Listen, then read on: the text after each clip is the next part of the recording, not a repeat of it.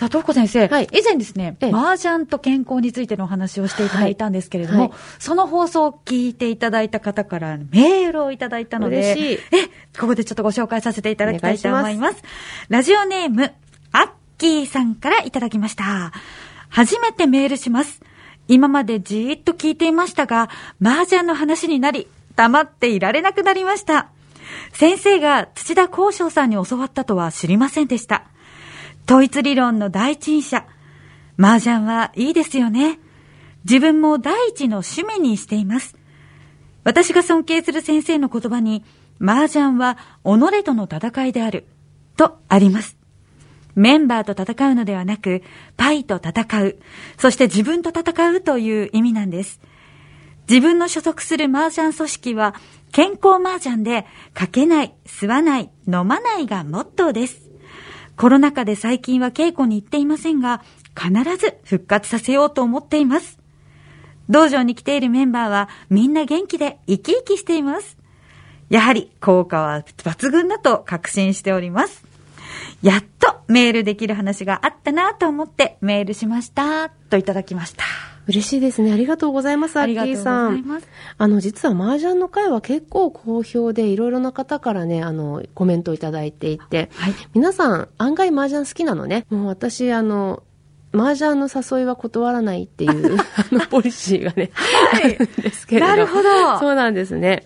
ですので、あの、うんうんいろんな方と麻雀通じて交流していけたらなっていうふうに、本当に思っていますので。そうですよね、うんなんだかもう、あの、本当に仲良くなれるというそかう、魂と魂のぶつかり合いですからね。そうそうなんかお互い楽しいことをやって時間を過ごすっていうのってね、この昨今の時代だとなかなかに尊くて貴重な時間かなって思いますから、はい。大事にしていきたいです。そうですね。はい。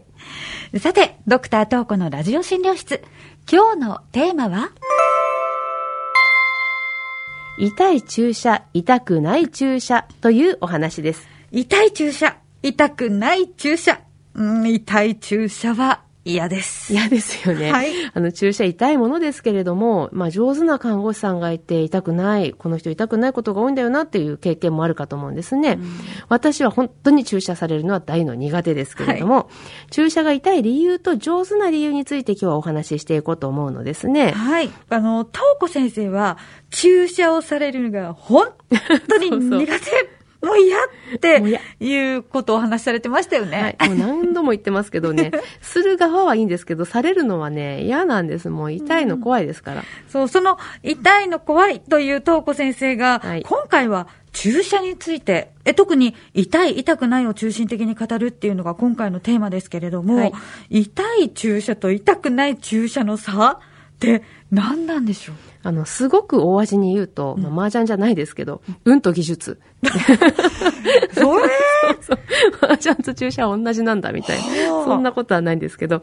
あとはね、注射器に入っている中身の問題もありますね。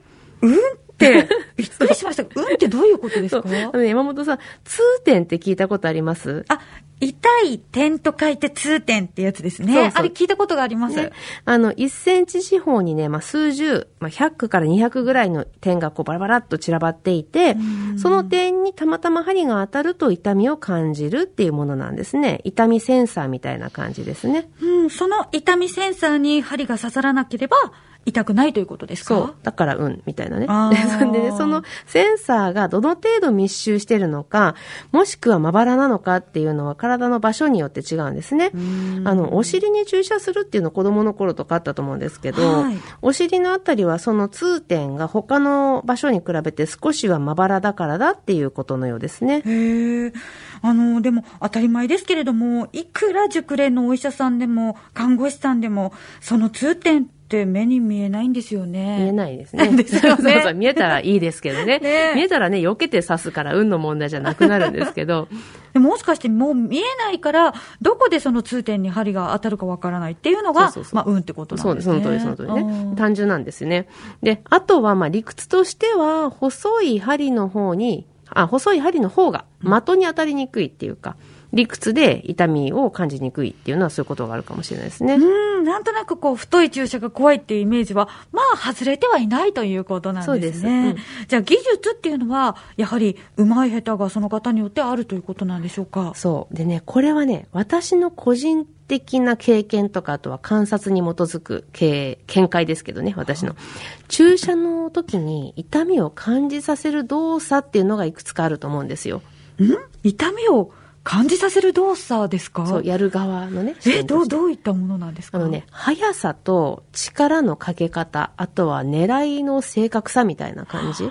ああ、打つお医者さん、看護師さん側の、うんその速さと力のかけ方、そして狙いの正確さそうが痛みに関わるってことなんですね。そうまず、速さと力のかけ方ってどういうことですか？あの、こう、スパッといくんですね。あ、なるほど。あの、ちょっと手早いイメージね。そうそう。さっといくっていう感じですね。うんあの、長嶋茂雄みたいな感じですけど、スパッとみたいな。で逆に、ズブズブっと入れると痛がられるという感じですよ。はい。あの、狙いのね、正確さって言ったのもちょっとここに関係するんですけど、ここに刺すぞって狙いを決めたらもう迷いを捨てて素早く刺すみたいな感じなんですよね。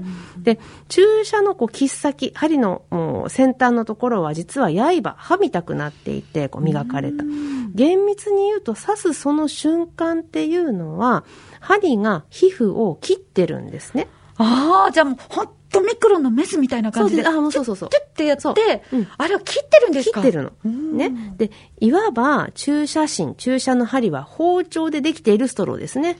はあ例えば逆にね、こう、縫い針みたいな、あの、はや、もう、刃みたく研いでいない針で、例えば刺したとしますよ。そしたらね、すっごく痛いと思います。あれでは皮膚が切れないので、なんていうんですか、こう、ズブズブ入っていくっていうの？こう切れない針の先っちょで、皮膚の膜を押すもんだから、ズブズブズブみたいなね。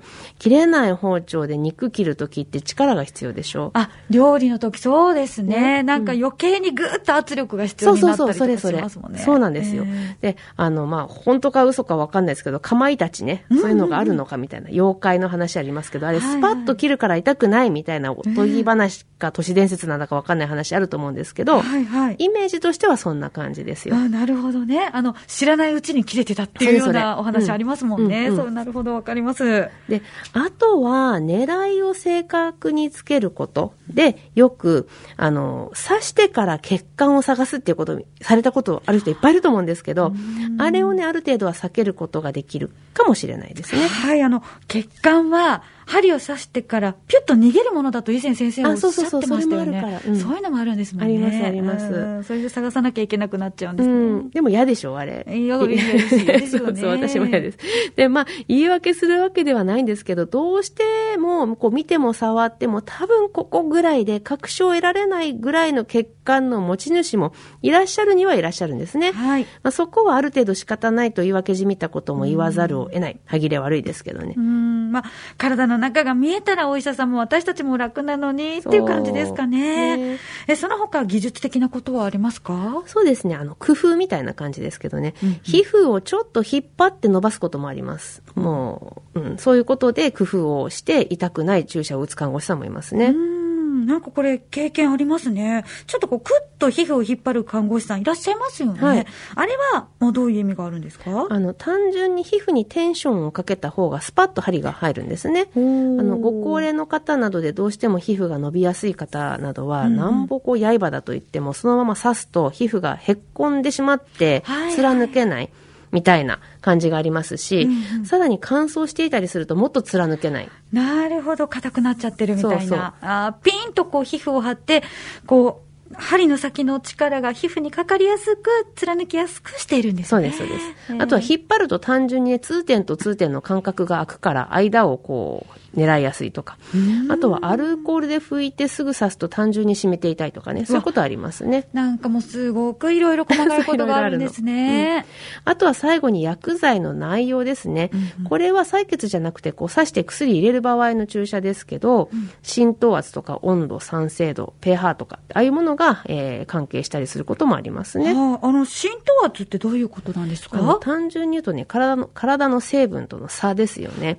体に入れたお薬が染み渡るときに、こう拡散していくんですけど、その時にその浸透圧が体と離れていると、こう、拡散していくときに痛みとして感じるみたいな。うん、そうなんですね。うんじゃあもう濃いと痛いっていう感じなんですか？イメージとしてはね、近いですね。実際には薄くても痛いんですけど、あの、真水注射したらめちゃくちゃ痛いって言われてますね。なるほど。あの、ちょうどいい塩梅の濃さだと、まああんまり痛くないんでしょうか？うそうですねう。んあの、温度もそうですけど、冷たすぎると痛いんですよへね。ーだから冷蔵庫から出してすぐ打つなと。室温に置いてから打てみたいな薬もありますね。ああ、そうなんですね。じゃあ、あの、pH、まあ、酸性度っていうのも同じなんですかね。体の成分とどれくらい離れているかが痛みと関係するっていうことなんですか？そうなんですよ。そしたらもう全部体の方に寄せればいいじゃないって思うと思うんですけれども。そうしていただきたいですねそうそう。薬のね、言い分もあるんですね。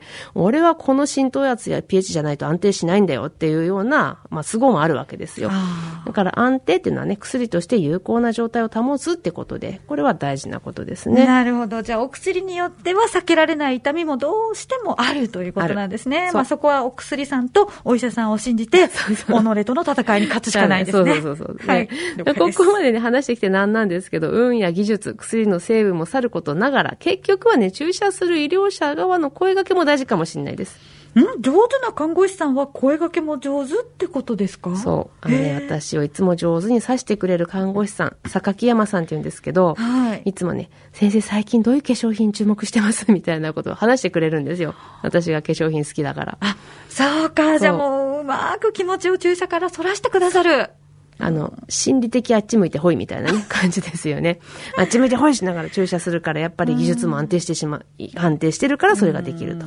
だ総合的に言ってこれが上手っていうことなんだろうなって思ってます。うん、精神的な安心感も痛みを和らげてくれる魔法みたいな感じなんですね。はい今日は痛い注射、痛くない注射というお話でした。